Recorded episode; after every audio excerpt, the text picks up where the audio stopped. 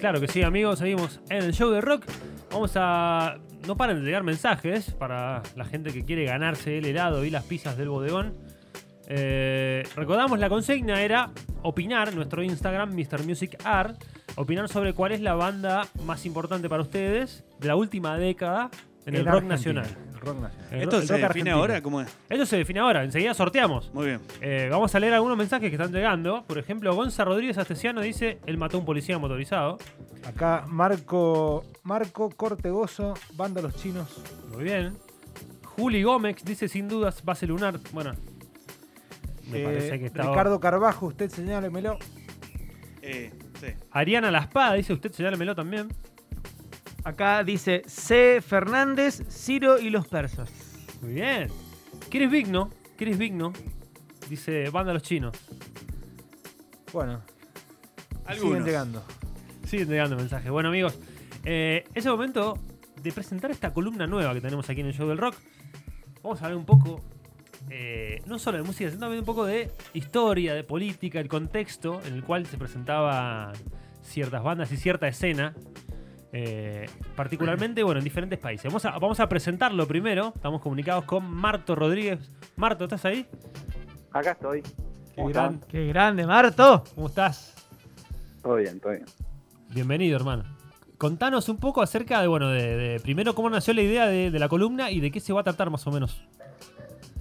Bueno, la idea de la columna eh, nace un poco de conjugar un poco estas dos pasiones que tenemos, este, aquellos que somos hijos de la cultura pop, pero también apasionados de, de la historia y en particular de la, de la política internacional, como en mi caso. Claro, un apasionado. Y sí, y bueno, quería empezar este, esta columna con quizás el, el hito histórico y político más importante de los últimos años, que fue eh, la Guerra Fría, por lo menos para Sí, la generación que,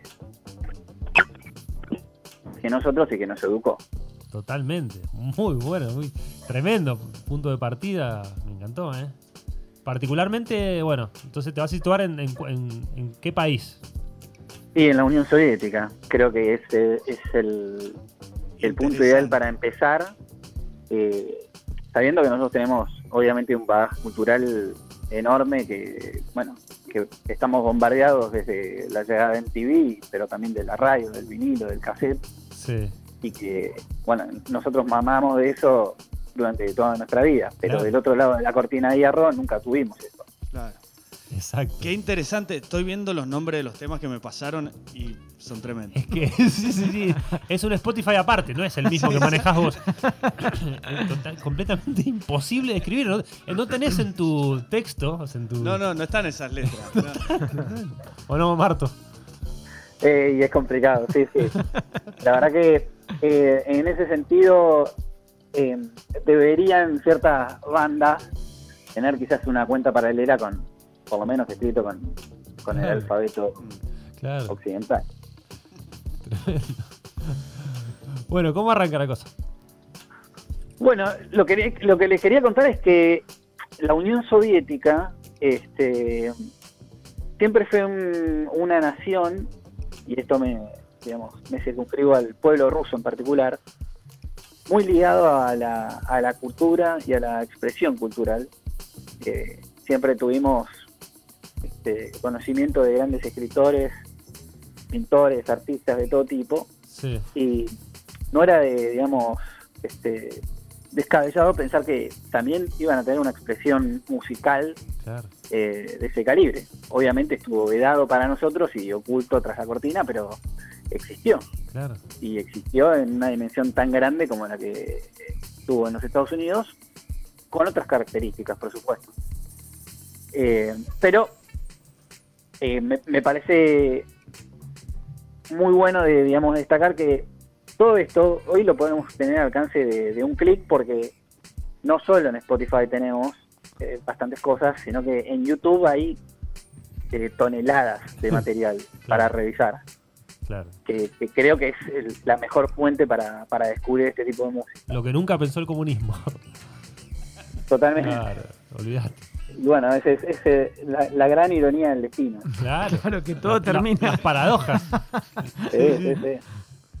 Pero bueno, el, lo, lo que tiene de, de curioso el, el nacimiento de, de este tipo de escena musical eh, más ligada a la cultura del rock y el pop en la Unión Soviética es que tiene, tiene un nacimiento, digamos, oficial y otro eh, más en negro, ¿no? Un, Sí. un rock en blanco y un rock en negro. Eh, y tiene algo bastante este, curioso que es eh, la forma en que llegó el, el rock a la Unión Soviética. Y es que, por supuesto, tenía que llegar de los Estados Unidos, el tema era cómo, porque la cortina era sumamente estricta Claro. y no, no había difusión oficial de- del rock o de cualquier género estadounidense en, en los medios soviéticos. Claro. La a, a ver, el único medio con el que accedían los soviéticos a este tipo de, ofertas culturales era a través de Radio Liberty, que para quienes no saben, Radio Liberty es uno de los íconos de la Guerra Fría, en tanto en cuanto es el, el medio que utilizó eh, los Estados Unidos para transmitir su propaganda en forma clandestina. Entonces, está de origen el, el acceso al rock eh, vino dado por lo que los, los primeros mixtapes, los primeros cassettes, digamos, eh, cuando uno, cuando nosotros grabábamos eh, de la radio con pedacitos de papeles puestos en los agujeritos de los cassettes, bueno, ellos tenían un método mucho más este, singular, Ah, que era lo que se llamaba los seriobra.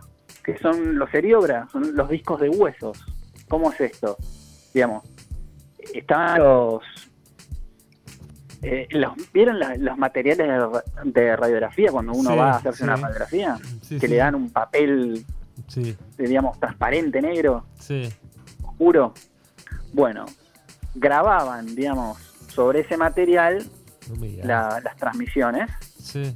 Eh, y eso circulaba clandestinamente por, la, por toda la Unión Soviética y se llamaban discos de huesos porque, claro, porque eran radiografías de personas, Claro, de huesos digamos, de que personas. tenían los- donde uno tenía, digamos, los huesos este, de la radiografía y los ponía eso en un tocadiscos. Por eso se llamaban discos de huesos eriobras. Estamos, va, eh, Marto, te, te interrumpimos un, segundo, un toque.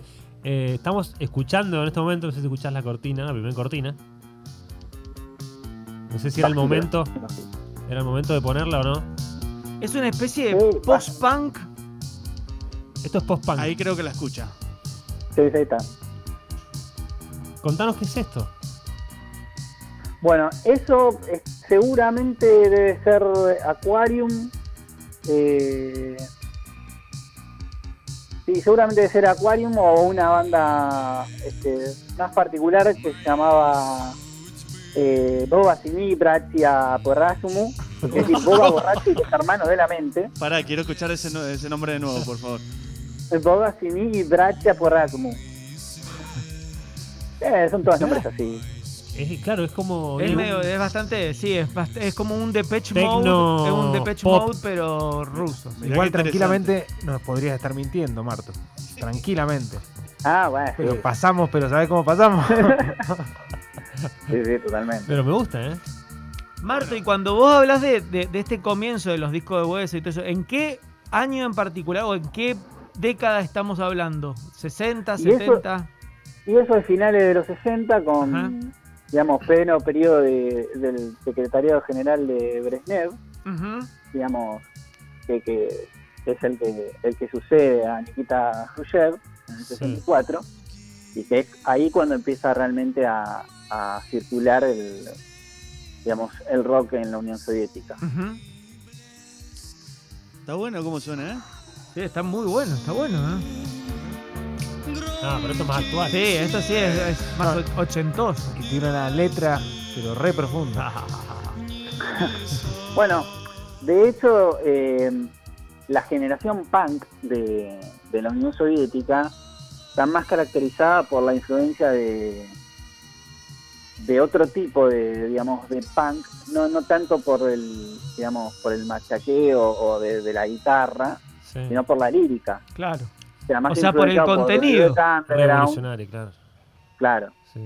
Eh, y que en verdad es un reflejo de, del pueblo ruso que es, es un pueblo ultra sufrido, digamos, que nosotros pensemos que si el punk tiene origen en Inglaterra, digamos, como una respuesta cultural a cierto gobierno opresivo y de, de Margaret Thatcher y a una situación sumamente incómoda en términos Claro. sociopolíticos, financieros, Sí. bueno, Imagínate. todo un- en Rusia está a claro, un nivel Claro. mil veces mayor.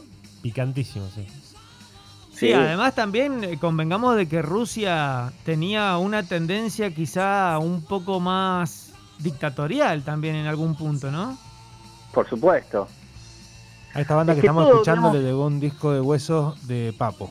Sí, esto, esto, ya, esto ya sí es bastante más punk. Es más hermética esto. Sí, de- sí. Claro. Es más Judas Priest también, Ah, una cosa así. Sí, pero bueno, tenía, a ver, el rock en, en la Unión Soviética tenía, por supuesto, las particulares, las particularidades geopolíticas, en el sentido que la censura, digamos, eh, variaba o era más extendida mientras uno más se acercaba a la cortina, es decir, digamos, de este a oeste disminuía la censura. Claro. Eh, a ver, geográficamente, si uno se encontraba en, en Ucrania, era mucho más fácil conseguir o reproducir este tipo de música que si uno estaba en, no sé, Kazajistán. Claro, Sí. exactamente. Sí, sí, sí. Totalmente. Eh, pero bueno, ya que ustedes hablaban esto de, del régimen dictatorial, el- la música y el, digamos y la cultura de rock y pop en la Unión Soviética tiene características sumamente únicas eh, y artesanales, porque más allá de, de esto de los seriógrafos y los discos de, de huesos, digamos, el- la presencia de la, de la KGB visitando eh, artistas conocidos o, o gente Sí. sospechosa de, de estar en una banda, estar en una banda o reproducir música era tan constante que eh, de hecho la, el género psicodélico en la Unión Soviética nace a partir de intentar ocultar en distintas pistas eh, la música que uno hacía. Ajá. Tal cual. Mirá qué bueno eso. Sí, por eso, eh, O sea, digamos, obligados, prácticamente obligados a hacer eh, música psicodélica como para poder, poder zafar. eh, sí, totalmente. Y de hecho un, un- un hecho muy curioso es que el- la música psicodelia eh, en la Unión Soviética era extremadamente popular en la tripulación de submarinos. O sea, Y- imagínense Claro. la situación de estar eh, en, el, en las profundidades de- Papá, sí. del mar de Azov escuchando psicodelia. No. Sobrio, seguro. Mamá. Pero imagínate que te ponen, no sé, te ponen Arjona, boludo. ¿Qué haces? Y no, ahí No, sí. ahí Sí, te- ahí te te va. inmola. Te volvés loco. Sí, sí, sí. decir, nos vemos y, y salís por la ventana. Queda el último ahí, el último valiente. Montaner, ¿viste? Mo- Claro, no. La discografía de Montaner. Claro, iluminada y eterna. Te la cantás, yo te la cantás como un campeón, Sí, todo bien. obviamente. Pero después. No, eso pero- es cuando estás en penitencia, te encierran así en un lugar todo el día, 24 horas escuchando esa canción. Iluminada y eterna. Bueno, no fue. Y bueno, eh, pero a ver, también es natural que, que la, que la salida a una opresión tan grande sea la psicodelia. Claro, Claro. Muy No loco. podía ser de otra forma. exacto. Claro. Sí, era la, la manera que tenían como de escapismo, ¿no es cierto? Claro, exacto. Este, más que nada, eh, y bueno, eh, nada mejor que, digamos, que ilustre la situación que, que sea popular en un submarino, ¿no? Difícil de acceso, de, de- de acceder, digamos, no tan público, Claro. salvo por obviamente el infiltrado de la KGB que viajaba con ellos. Pero, No te puede caer un móvil al, al submarino. exacto. Totalmente. Libre. Sí, sí, sí. Pero bueno, yo les comentaba que la cultura rockera y, bueno, o de pop en, en la Unión Soviética tenía dos orígenes. Tenía el origen en blanco legal y el origen en negro. El origen en negro son no sería obra, el origen en blanco u oficial se da en 1978, eh, donde ya tenemos eh, un periodo de distensión eh, que era bastante propio de la, de la Guerra Fría. Sí. La Guerra Fría tuvo, tuvo tres o cuatro momentos muy distintivos en la que las tensiones y las distensiones entre los Estados Unidos y la Unión Soviética permitían los acuerdos, los avances Claro. y de otra forma, digamos, eh, lograban situaciones en las que se profundizaba el conflicto y se daba lugar a, digamos, conflictos armados de- o de baja intensidad en otros países del mundo. Claro. Lo mismo pasaba dentro de la, Unión, de la Unión Soviética respecto de la presión que se ejercía sobre la sociedad.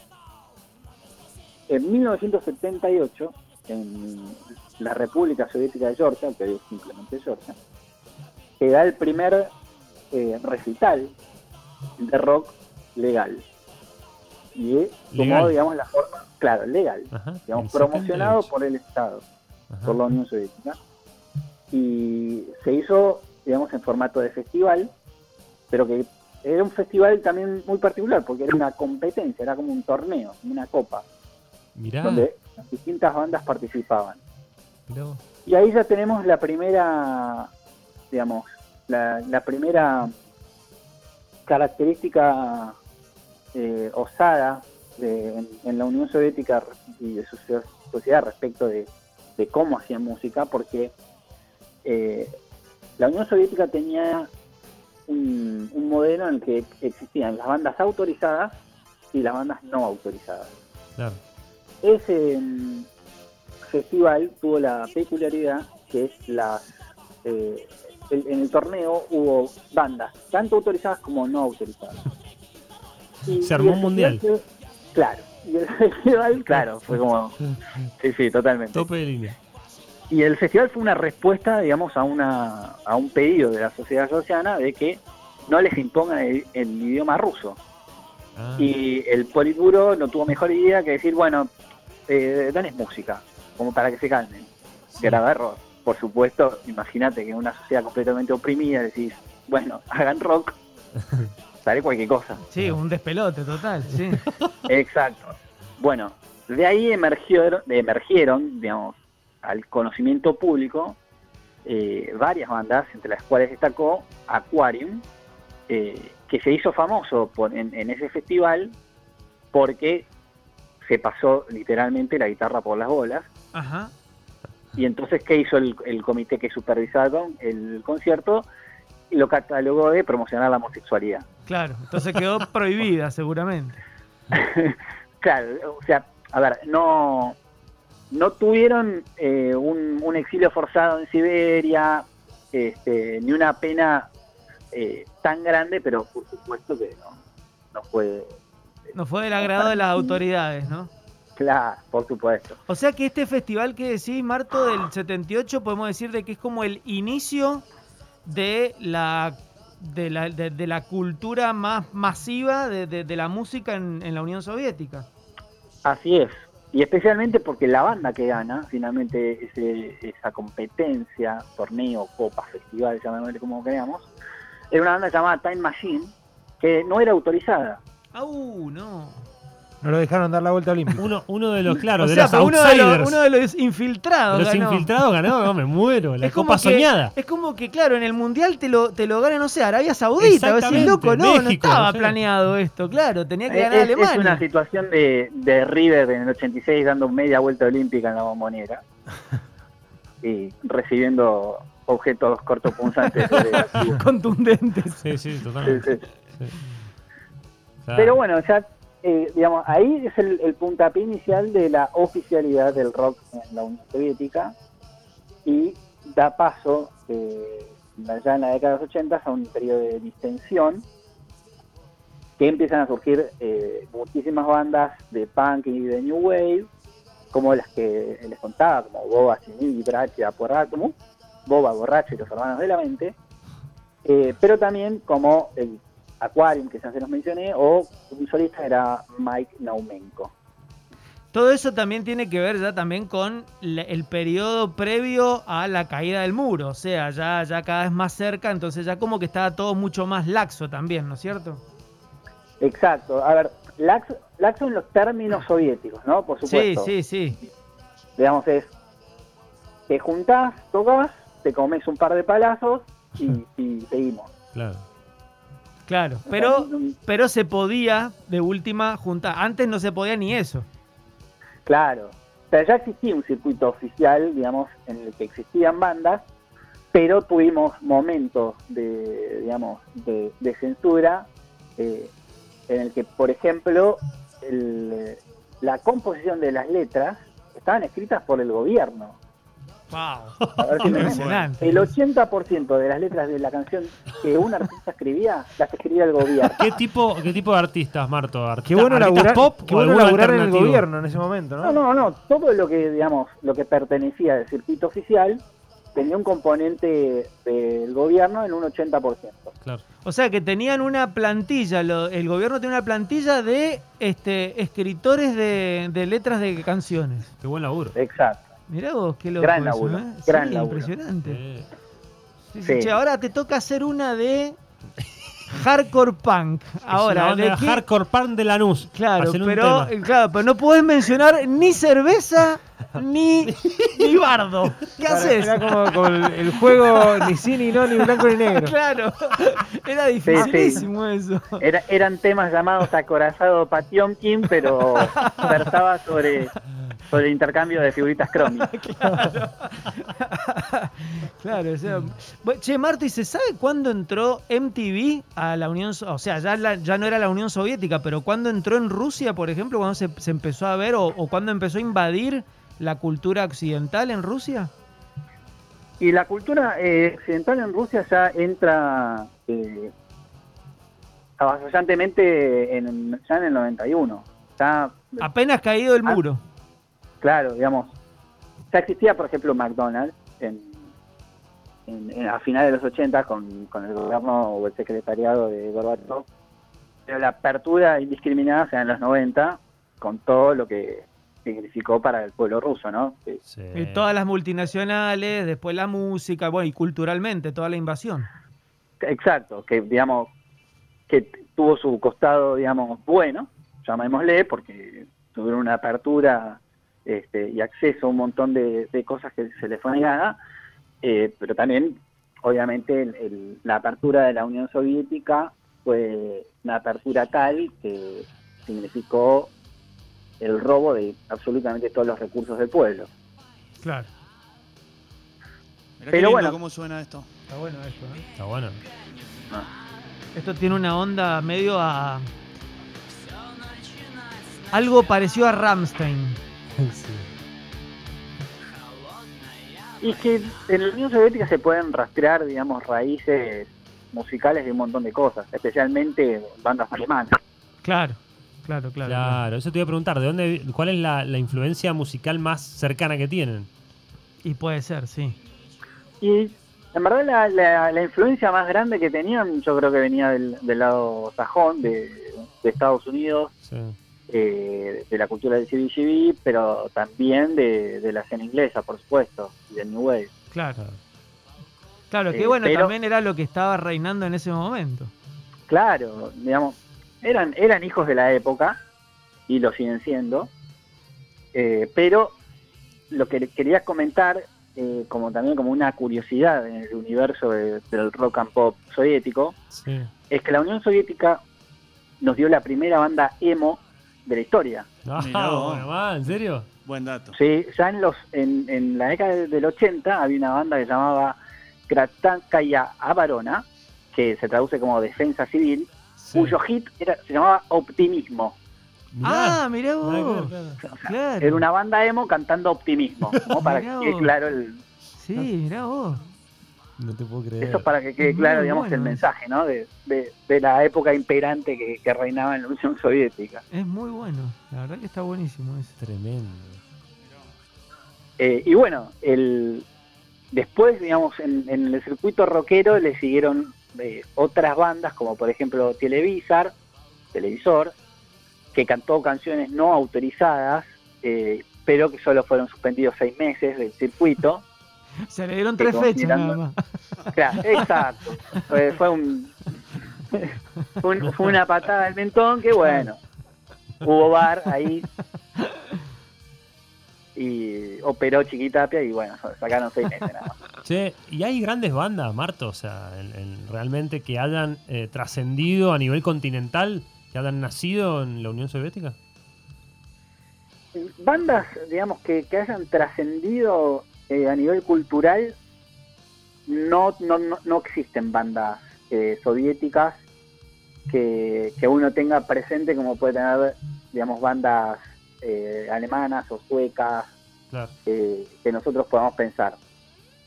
Porque el, digamos, el acceso a, a la música soviética estuvo más ligado al acceso en un poco secreto que hubo también en la escena californiana y de Los Ángeles que a- al resto de Occidente. Nosotros no tuvimos un- una rusomanía, Claro. una sovietmanía Claro. pero en, en los 80 en, en Los Ángeles tuvieron un breve periodo que se dio porque la novia estadounidense de uno de los integrantes de la banda Kino hacía contrabando de, de música soviética. Ah, entonces empezó a infiltrar ahí, empezó a meter música soviética en, en Estados Unidos. Mirá vos. Claro. Ajá. Eh, la, digamos, la banda más grande de la Unión Soviética en términos de creo de, de popularidad y de, de reconocimiento es Kino. Eh, eso, eso, la- las pueden buscar en YouTube, van a encontrar toda la, la discografía. Eh, y después tuvieron otras bandas como Spooky Moo, como Auction, Eh, que eran, digamos, eran bandas eh, exitosas, pero que nunca lograron trascender eh, al nivel masivo que tuvieron bandas de otros otros sectores del mundo. Eh, que eso es, digamos, un- una gran pérdida para, para todos nosotros porque este, aún al día de hoy nosotros tenemos un, un sesgo cultural muy grande que no- todo esto Claro. que lo vamos descubriendo. Claro que sí.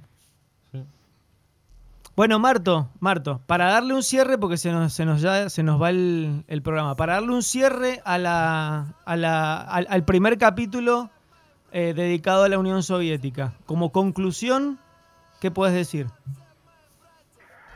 Como conclusión, te diría que es un, es un movimiento, digamos, increíblemente diverso, Sí. eh, que, que tiene, de, digamos, de mágico, era que era sumamente artesanal y punk en, en- en el espíritu, Claro. eh, y que hay, digamos, de todo de todo tipo de música que uno puede, puede descubrir tanto en YouTube como en Spotify, como en cualquier otra red social. Y digamos que si uno es fanático de, del post-punk, puede encontrar post-punk soviético. Si uno es fanático del metal, encuentra metal soviético. Es decir, hay una contrapartida de todos los géneros que uno puede bucear en, en la red para, para disfrutar. Bien ahí, bien ahí. Un lujo, Marto. La verdad que hemos, hemos conocido música eh, de, un, de un lugar muy lejano, realmente. Sí, muy, No nos imaginábamos, hemos, hemos escuchado post-punk, eh, algo más tecno, algo más metalero. a- hasta casi Algo una más cumbia escuché sí, recién. sí, sí, algo Sí, arrancó, arrancó con una cumbia, después se puso más, más, más metalero. me Esto me, me suena a Diane Wood. También, claro, bien rock. También, sí. Destroy. Bueno, gracias, Marto, querido. Vamos a, vamos a volver, vamos a volver pronto a charlar eh, haciendo estas columnas. Dale, perfecto, volveremos. Estamos Saludos. ahí al pie del cañón. Gracias. Marto. Nos vemos.